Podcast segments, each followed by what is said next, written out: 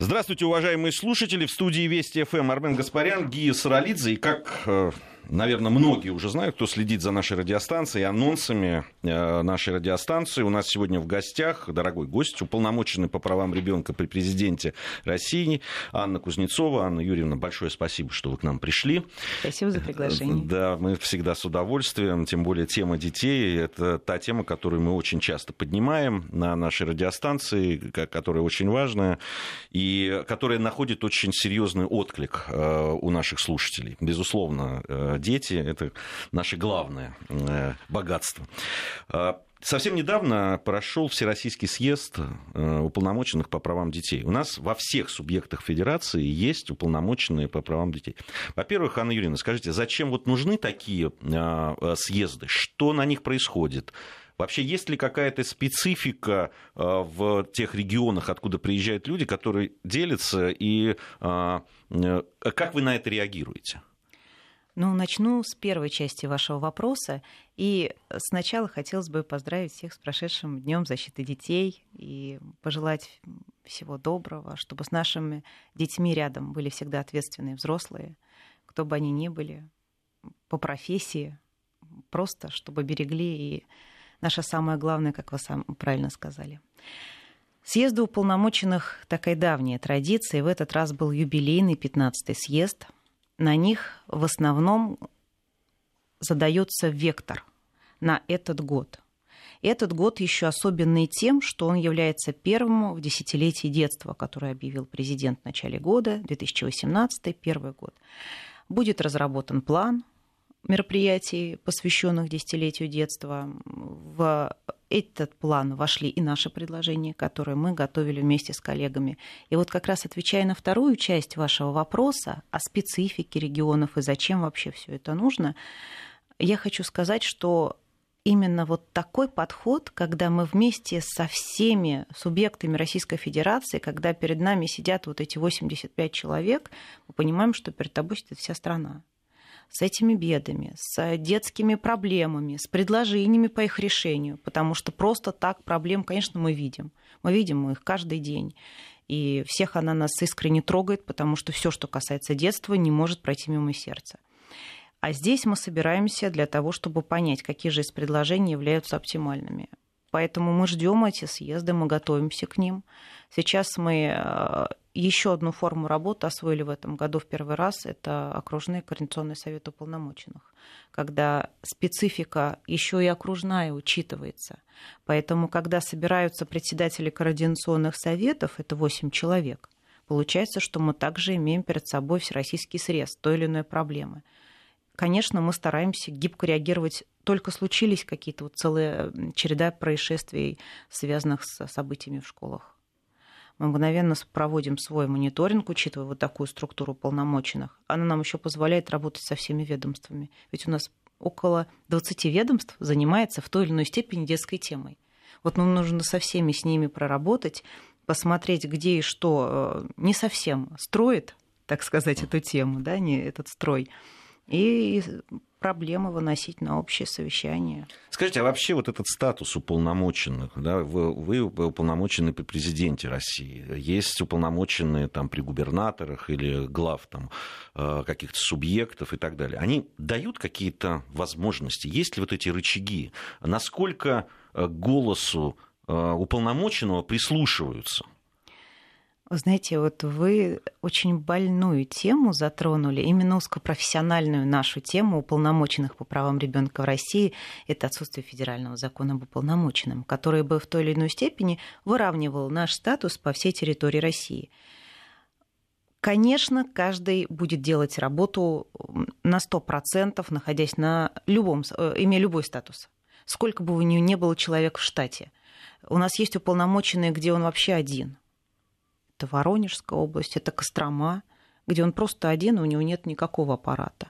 Есть уполномоченные, где в аппарат входит достаточное число э, людей, например, Калужская область, там 20 человек штата.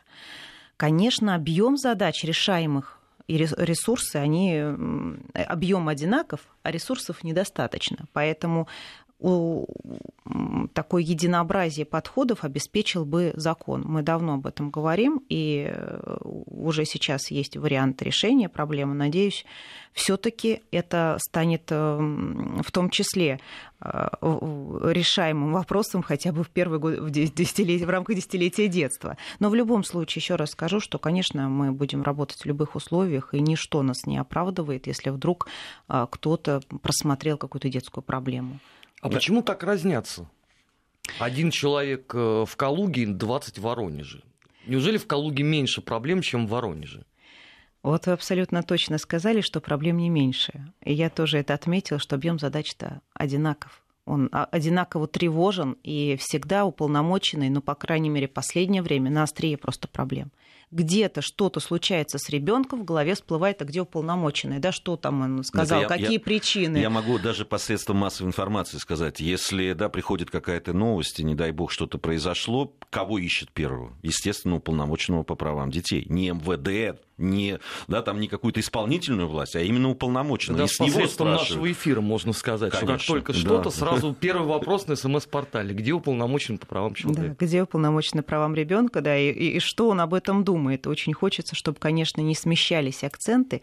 Позиция уполномоченного, она учитывает вот выгодный достаточно, кстати, я хочу сказать, уполномоченный по правам ребенка выгодный собеседник, потому что мы, работая со всеми ведомствами, понимая позицию понимаем и те пробельности, которые есть в законодательстве или в работе различных совершенно ведомств, какой бы проблемы мы ни касались.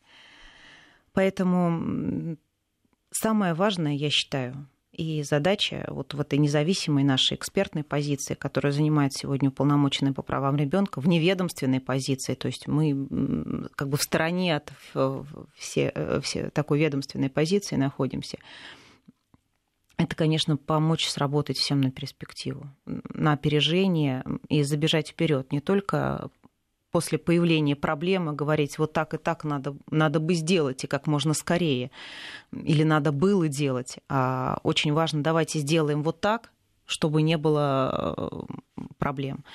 Вот очень важно, чтобы, конечно, это было услышано, потому что порой, когда мы заявляем о потенциальной опасности, это не так звонко, когда это происходит э, в результате некого ЧП, да, не дай бог. И тогда, конечно, появляется сразу много версий и решений, порой абсурдных, и про них тоже спрашивают уполномоченных. Да, и скоропалительных, согласен с вами. А вот э, вы сказали о проблемах и о том, что нужно на перспективу, какой-то горизонт планирования должен быть в решении этих э, проблем. А, а вот вы э, какие проблемы сейчас выделяете? Какие вы видите вот проблемы в, в нашей стране, вот о которых нужно сейчас очень серьезно говорить, и в том числе готовить и законодательную базу, и вообще э, и исполнительную власть, и, может быть, силовые органы, на решение которых они должны обратить внимание? Ну, начну, может быть, с общего такого тезисного. Э, да, нам нужно перестать перекладывать детские проблемы с плеч друг на друга – а нужно просто брать личную ответственность. Какую бы должность, к какому ведомству ни относилась, на каком уровне бы ни касалась э, человека, чиновника, представителя ведомства данная проблема, нужно просто начинать брать ответственность, максимальную ответственность на себя. Вот те случаи, которые мы изучили, ЧП, с трагическим исходом, к сожалению. Да, возьмем любой случай, там, Кемерово последнее, да, ЧП в школах. Я лично была в Перми, я была в тех регионах, где это происходило потом, к сожалению. И видела это все, видела неисполненные представления прокуратуры, видела нерешенные задачи, на которых прямую указано было соответствующими компетентными ведомствами. Также я видела казалось бы, исполненные решения, например, а, заключение комиссии по делам несовершеннолетних, а, где после происшествия составляется протокол рекомендации, составляются для ребенка сироты, где пишется поговорить с родителями.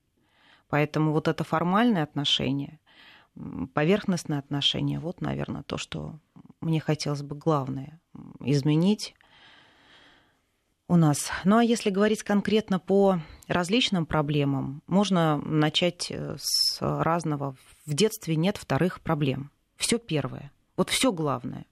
Воспитание ли берем, ситуацию в школах, коль уж мы на не, а, они начали, здравоохранение ли берем, социальную помощь, детские дома, квартиры для детей-сирот все важно, все первое, поэтому здесь у нас нужно, нас это держит всегда в тонусе для того, чтобы стараемся максимально собирать экспертов, объединять их по разным вопросам, чтобы можно в, такой, а, в таком напряжении все время быть для того, чтобы эти вопросы были э, решены.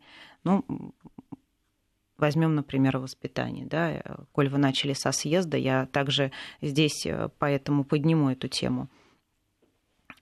Сейчас это, это исполнение закона, которое, может быть, в некотором э, степени не досматривалось.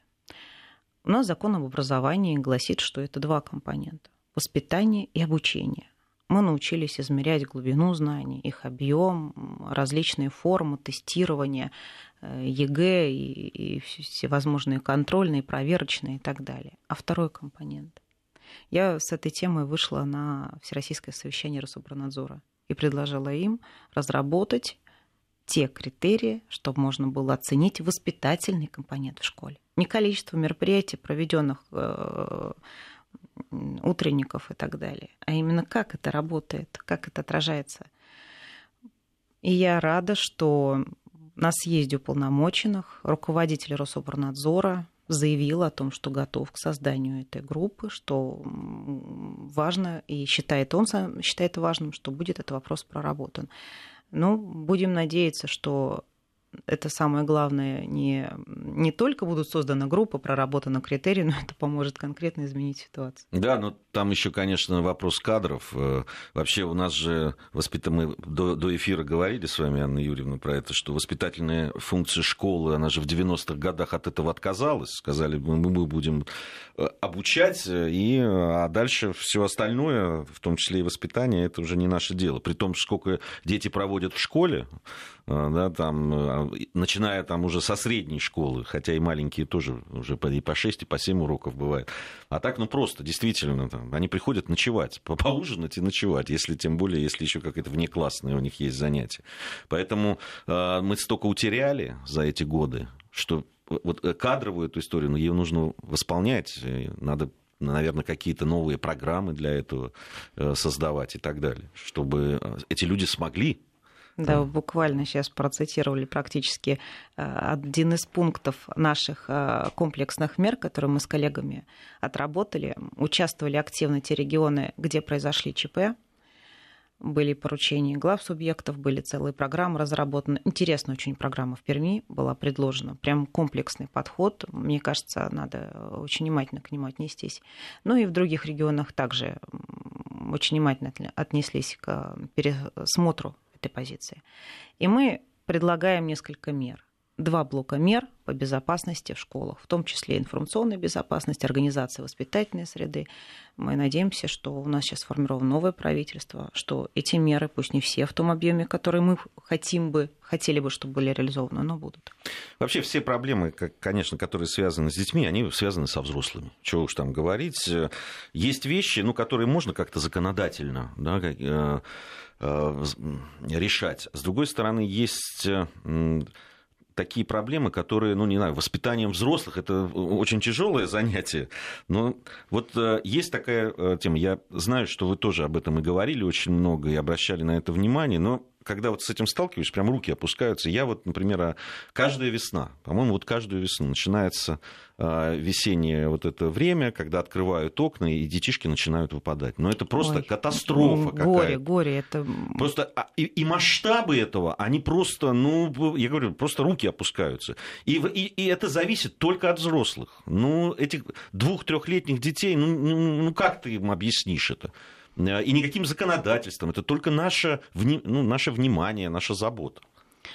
Да, может быть, и наш сегодняшний разговор позволит вот сконцентрироваться на это внимание, потому что, как показала практика одного из уполномоченных, она рассказывала очень активно, когда у них вдруг в один день там, ну, был, конечно, кошмар, когда несколько детей выпали из окон. Они с...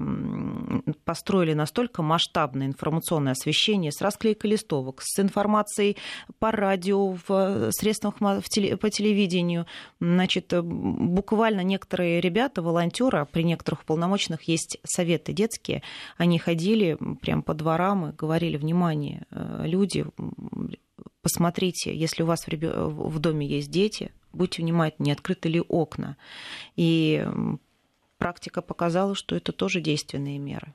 Но здесь опять про ответственность. Да, ответственность взрослых причем. Да, это ведь не только окна, это вот начинается там период жарения шашлыков, там это вот эти все. Ну как раз сейчас он наступил, да, лето, сейчас да. начнется. Да, да. Не, а ну... вот последние случаи, к сожалению, когда на территории школы оказывались опасные места, это выгребные ямы, это торчащая арматура из заборов, что послужило гибели нескольких детей. Вот мы сейчас, кстати, э, упомяну здесь Совет отцов, в котором мы также собирались э, в рамках съезда уполномоченных, обсудили эту проблему, и они решили запустить проект «Отцовский патруль», посмотреть на предмет безопасности территорию.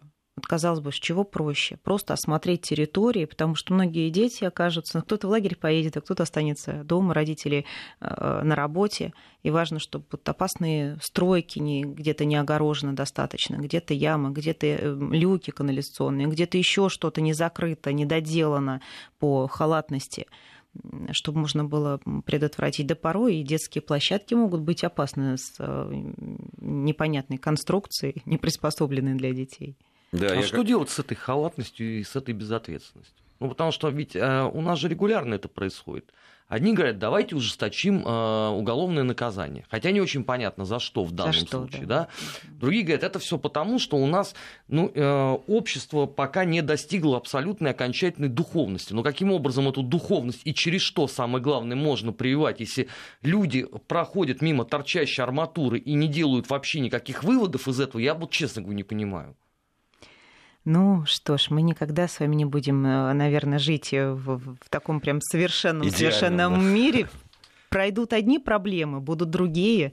Готовность их решать, вот, наверное, самое главное условие успеха вот э, в перспективе, вот, в том числе и с этим. Анна Юрьевна, вы упомянули Союз отцов. Год этой организации. Вообще, как вы к ней относитесь, к, к ее образованию? И, и, и, и, и в чем видите ее все-таки функции? Вы знаете, я с большой настороженностью отнеслась к инициативе создания Совета отцов при уполномоченном по правам ребенка. На одном из съездов в Белгороде ко мне подошли несколько председателей региональных советов отцов и сообщили о том, что необходимо, они просят а, и считают важным мне создать совет отцов при уполномоченном правам ребенка. Я спросила, а почему при нас? Говорят, ну а кого же нам защищать детей же? И, к моему удивлению, я обнаружила, и на самом деле пожалела, что я не нашла раньше этот огромный просто ресурс. Многие отцы в регионах без камер, без э, освещения какого-то, без флешмобов вот этих вот в социальных сетях и фоток в Инстаграме и везде. Они просто ходили, помогали, кому могли. Где-то семьям, где-то это были дети-сироты, где-то приемные семьи, где-то дети, которые находятся в конфликте с законом где-то совершенно такие интересные акции придумывали для выпускников, связанные с получением новой профессии, тогда выпускников детских домов. И когда вот этот ресурс весь был вот, ну, в, как, в какой-то части мне представлен, конечно, это здорово. Это здорово, что люди просто берут ответственность на себя, независимо от того, какой профессии они принадлежат. Обязаны ли они это делать по долгу своей э, службы или просто это их э, по зову сердца. И самое главное, что у них у самих прекрасные семьи. Они своим примером еще показывают и воспитывают. Ну, это, конечно, здорово. Поэтому я, я не удивилась, что они поддержали эту идею с отцовским патрулем. Надеюсь, дальше все То есть тоже будет положительно. Результат. Энергия идет в положительном русле. Я когда э, услышал первый раз, вот год назад, э, в информационном потоке сначала о Союзе отцов, я сначала решил, что это отцы, вы знаете, которые борются за свои права. Э, мы тоже говорили с вами я об этой проблеме. Подумала, да, да. Проблема, вот эта взрослая проблема родительских войн, когда дети у нас в стране в основном остаются с матерями и очень часто становятся там таким предметом манипулирования, да, вот э, это тоже огромная проблема, проблема страшная, именно которая касается детей. Потому что мы, взрослые, можем сколько угодно разбираться между собой, но ребенку нужен папа, мама, и знать, что его любят, и это важно. Вот. И я тогда думал, что это вот в этом направлении будет, потому что у нас это находит всегда... А вот, кстати, вот э, по поводу этих родительских войн, э, это ведь тоже очень большая проблема. На ваш взгляд, как-то можно это и, и как это можно регулировать? Большая и больная, и число обращений в аппарат уполномоченного выросло.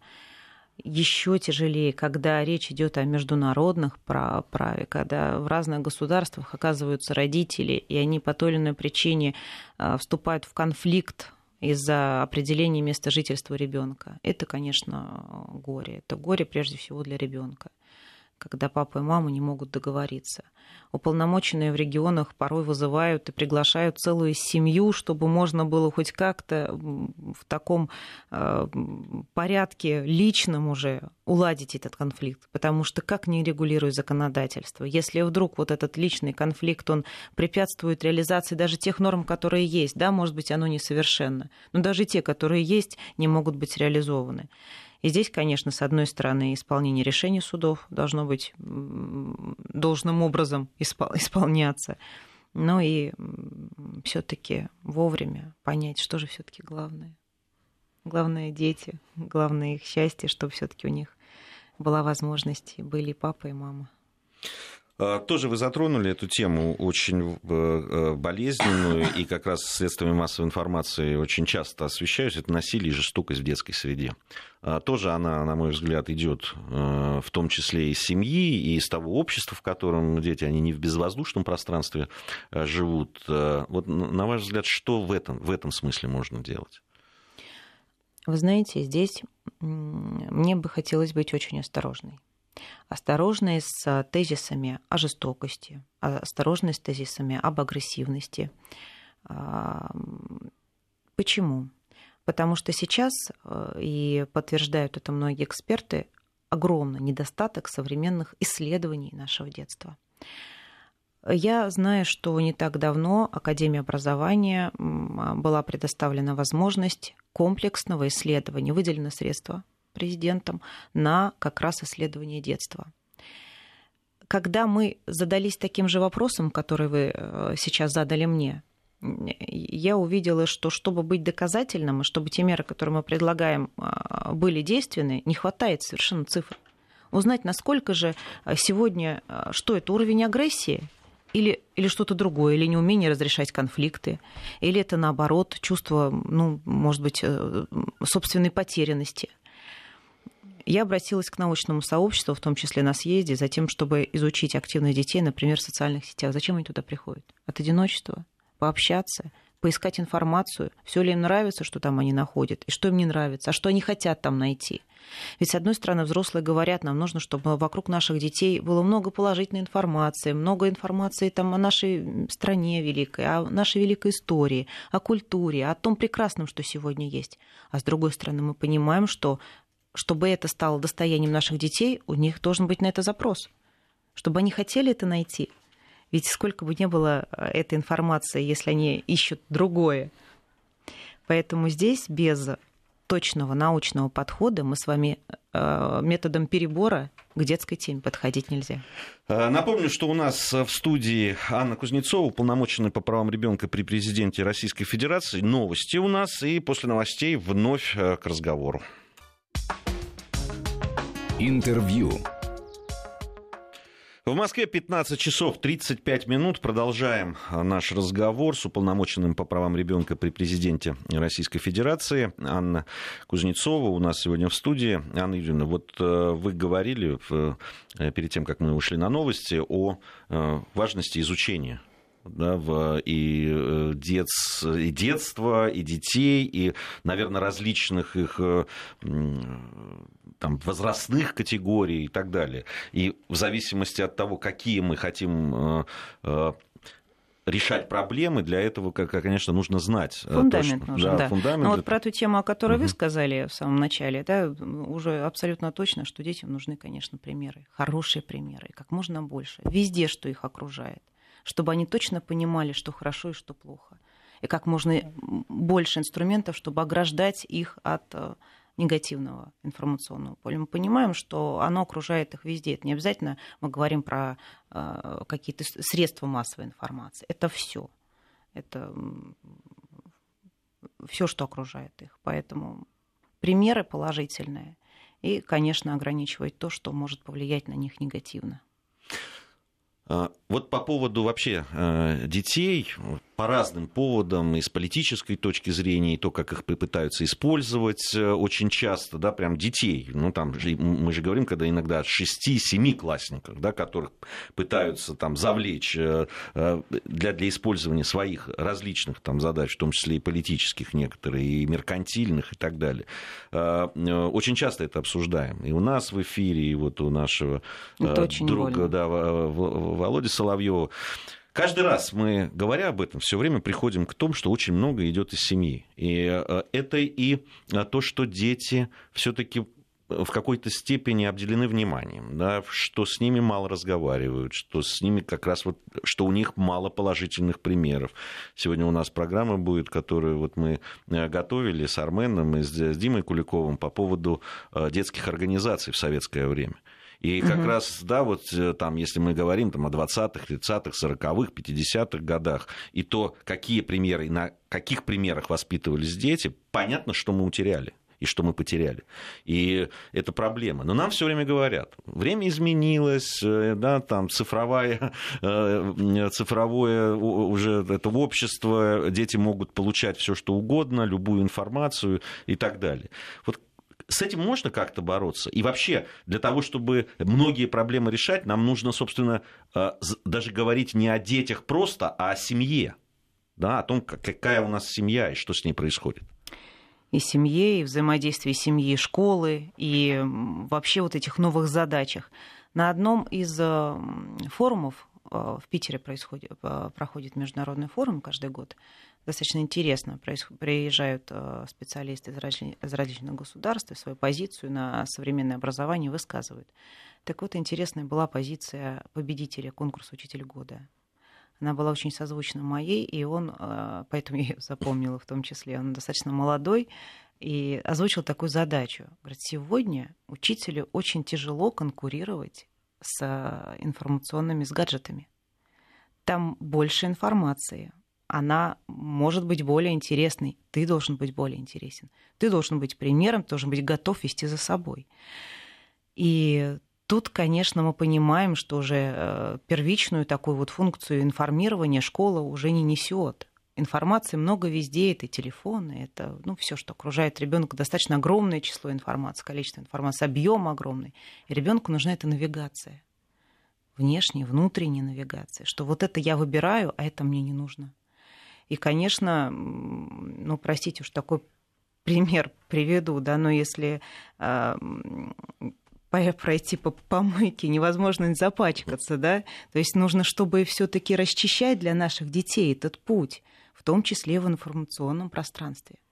Для этого нужны усилия всех нас, в том числе и меры законодательные, и иные, но не уходить в крайность, запрещая, предлагая вместо э, закрытых или запрещенных э, ограниченных потоков должны быть обязательно те, которые нужны сегодня, на которых э, есть запрос у наших детей. Они ищут эти идеалы, но порой, к сожалению, быстрее предлагают именно негативный формат поведения, негативный образец. И сколько бы мы ни гонялись за содержанием, запрещая а, одно время суицидальную а, информацию в сети интернет, я помню, в том числе и мы выступали с усилением и привлечением к более строгим мерам ответственности за привлечение призыва к суицидам в интернете. Появляются другие призывы к агрессивному поведению, иные формы деструктивного поведения. Запретим эти, появятся другие. Очень важно принципиально этот вопрос решить. То есть нужна некая дорожная карта. Не гоняться по ситуации за тенью, по сути, да, потому что закрыв одну группу педофилов, вы через неделю увидите, что их 20, а нужна да. просто какая-то система. Да, вы абсолютно правы. И нужно прогнозировать. Не бегать за ними, а прогнозировать эту ситуацию. Для этого нужно вот все, что мы с вами сегодня упомянули. Взаимодействие и точные исследования сегодня. Поэтому если уже эти шаги сделаны, то есть есть э, сегодня поддержка этой темы по э, вопросам исследования детства. Есть понимание того, что где сегодня есть риски. Ведь э, хотелось бы еще отметить, вот мы с вами переходим дорогу на... Э, знаем, что переходить надо на зеленый свет светофор, на красный нельзя. Мы это не воспринимаем как ограничение нашей свободы. Мы понимаем, что если ты не послушаешься, пойдешь, тебя может просто ты риску свою жизнь подвергаешь.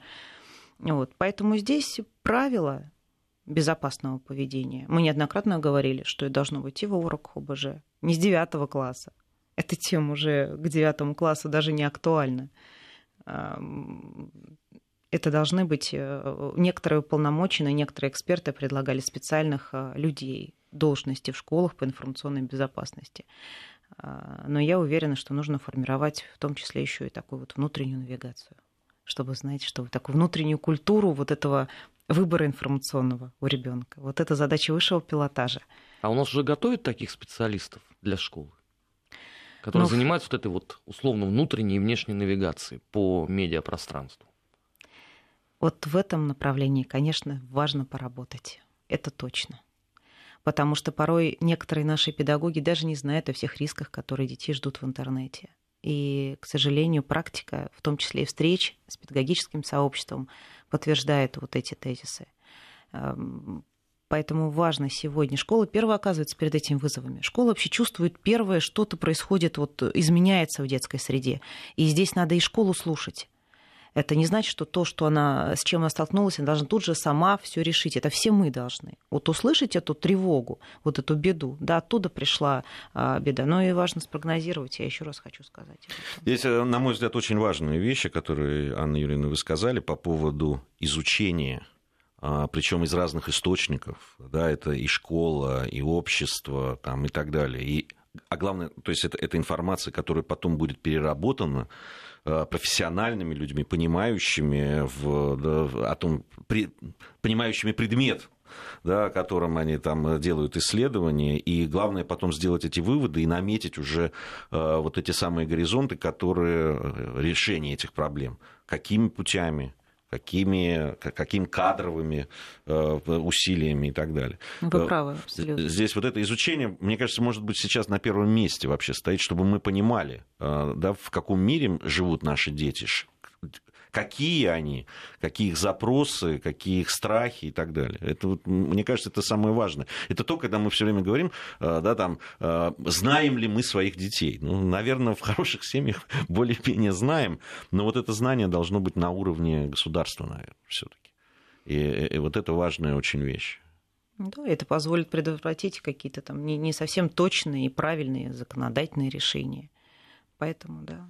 Ну, кстати, вот по поводу э, законодательных. А есть ли у уполномоченного по правам ребенка, ну, будь то вот у вас, президенте, если говорить о федеральном уровне, или э, уполномоченных по правам детей в каких-нибудь э, из наших э, регионов, такая иници... законодательная инициатива, возможность законодательной инициативы?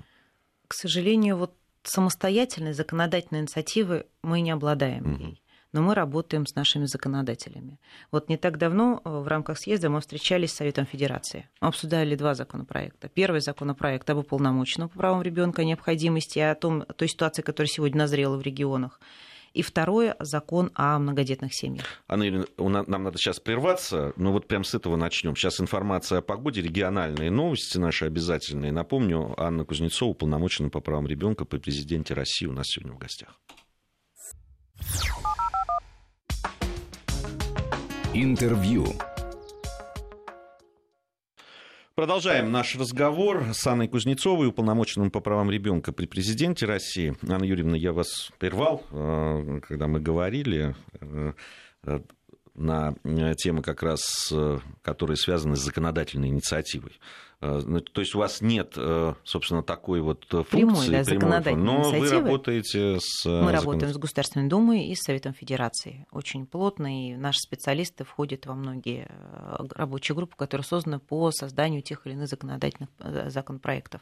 Кроме того, наши резолюции накладываются, то есть мы анализируем законопроекты в сфере детства. Все проходят э, через нас, и на каждой из них у нас есть своя позиция.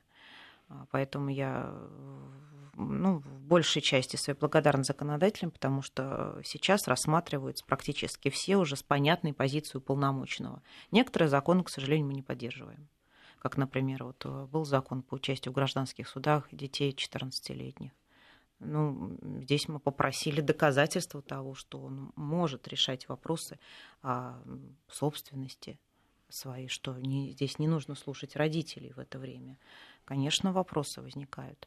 Но есть и те, которые на самом деле не просто поддерживаем, мы их ну, в какой-то части инициируем в виде вот такой напряженной, например, вот закон о ужесточении наказаний э, педофилов число преступлений против половой неприкосновенности выросло на фоне снижения общего числа преступлений в отношении несовершеннолетних. Это, конечно, горе, это беда, это нужно просто бить в набат.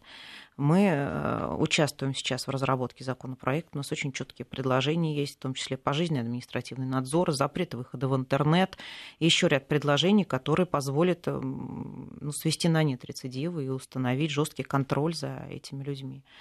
Ну и тема э, из положительных, таких из сегодня вот насущных, это закон о многодетных семьях.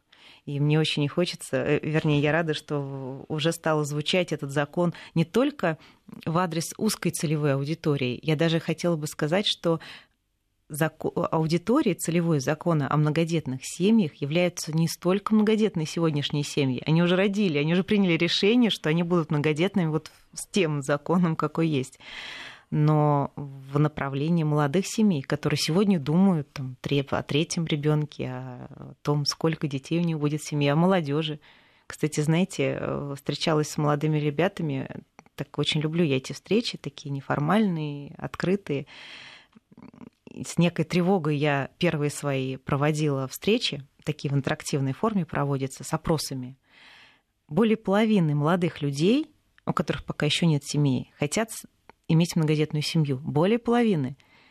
58% вот последний раз э, высказали за желание быть многодетной семьей. Что потом происходит? Почему у нас их не так много? Я, вы знаете, я смотрел... Может быть, новый закон поможет. Статистику любопытную очень.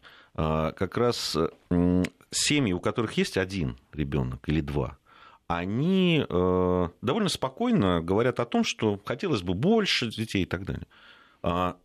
Гораздо тяжелее решаются на первого ребенка. Вот исходя из статистики. Угу. То есть вот молодые люди, то есть для них вот этот, э, то есть когда у тебя двое, стать многодетным а, уже, в общем, готовы. Все и понимают, на что с открытыми глазами, на что они идут. А вот те, у которых нет, а, они вот этот э, первый ребенок, для них этот шаг довольно тяжелый. Мне кажется, тоже в этом направлении, видимо, надо как-то с ними работать, чтобы ну, не так они боялись ну, этого. Социальное просвещение, особенно в сфере модной в Европе, вот этой вот э, гнусности child-free.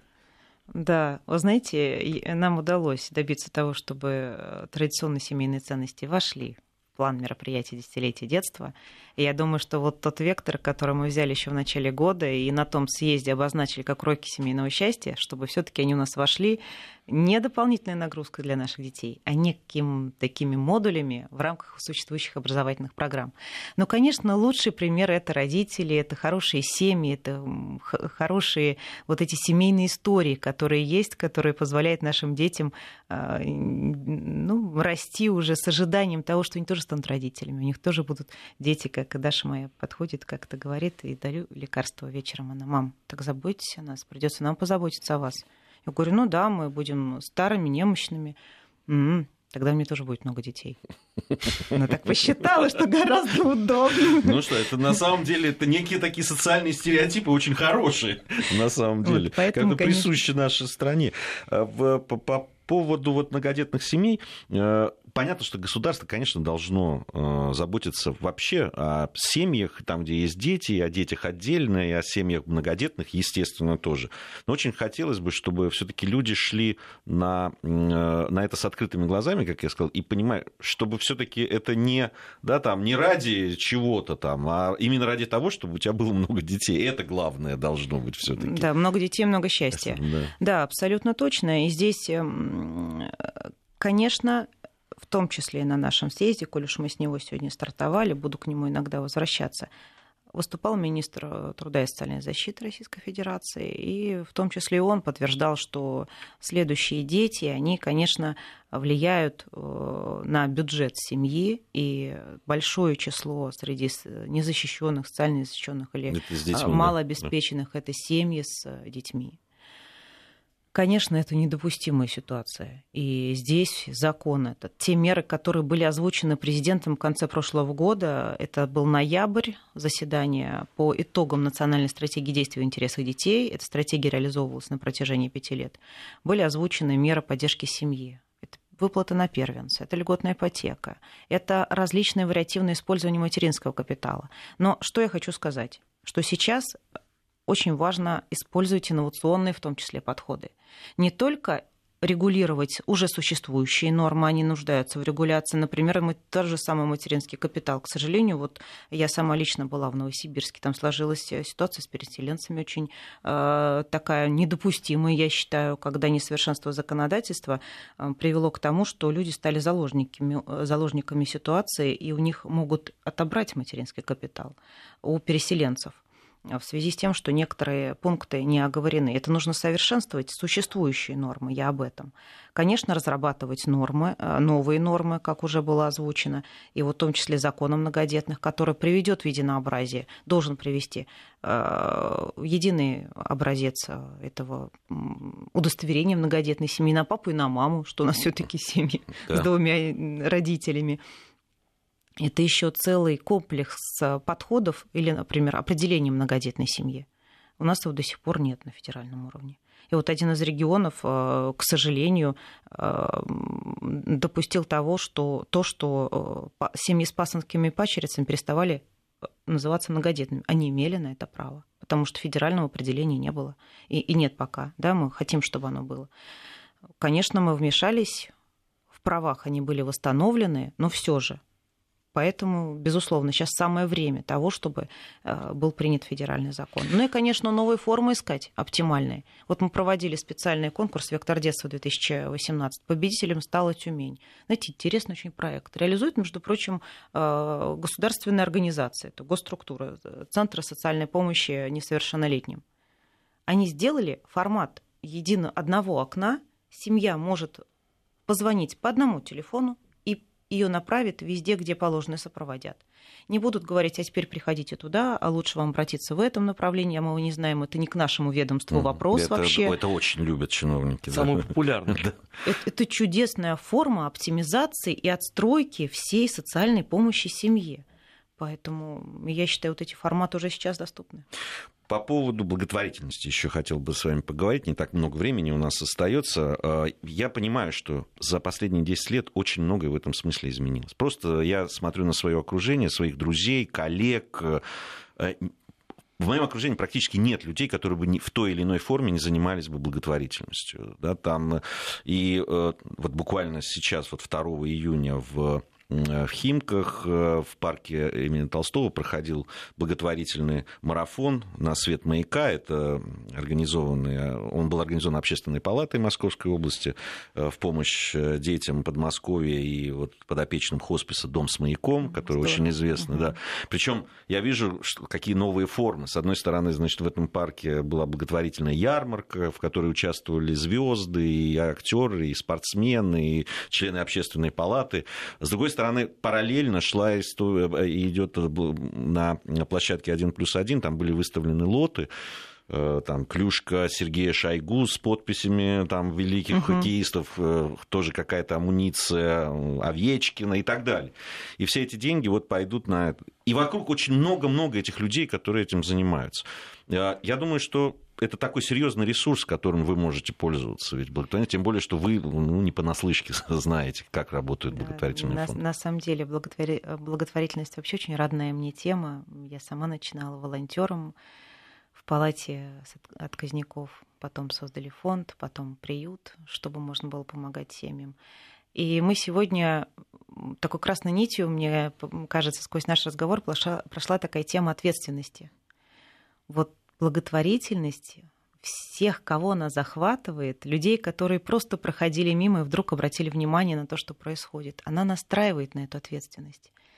Где бы мы ни были, какими бы ресурсами ни обладали, мы можем помочь на своем месте, помочь детям, помочь друг другу. Это чудо. И вот эту миссию как раз несут благотворительные фонды, общественные организации, которые честно, искренне это все исполняют это здорово. Объединять такие силы точно нужно. Нужно их слышать. Порой они говорят очень важные вещи, которые не всегда еще дошли руки у какого-то федерального законодательства. Вы рассказали про хоспис. Очень тонкая тема, очень важная. Мы целый комплекс мер для развития паллиативной помощи сегодня предлагаем. И я вчера была в хосписе в Ленинградской области, смотрела, как они организовали работу. В Петербурге была в хосписе, изучала работу по помощи паллиативным детям в Ижевске и еще в ряде регионов. Очень важно сейчас а, на эту тему обратить внимание, чувствительную, тонкую такую.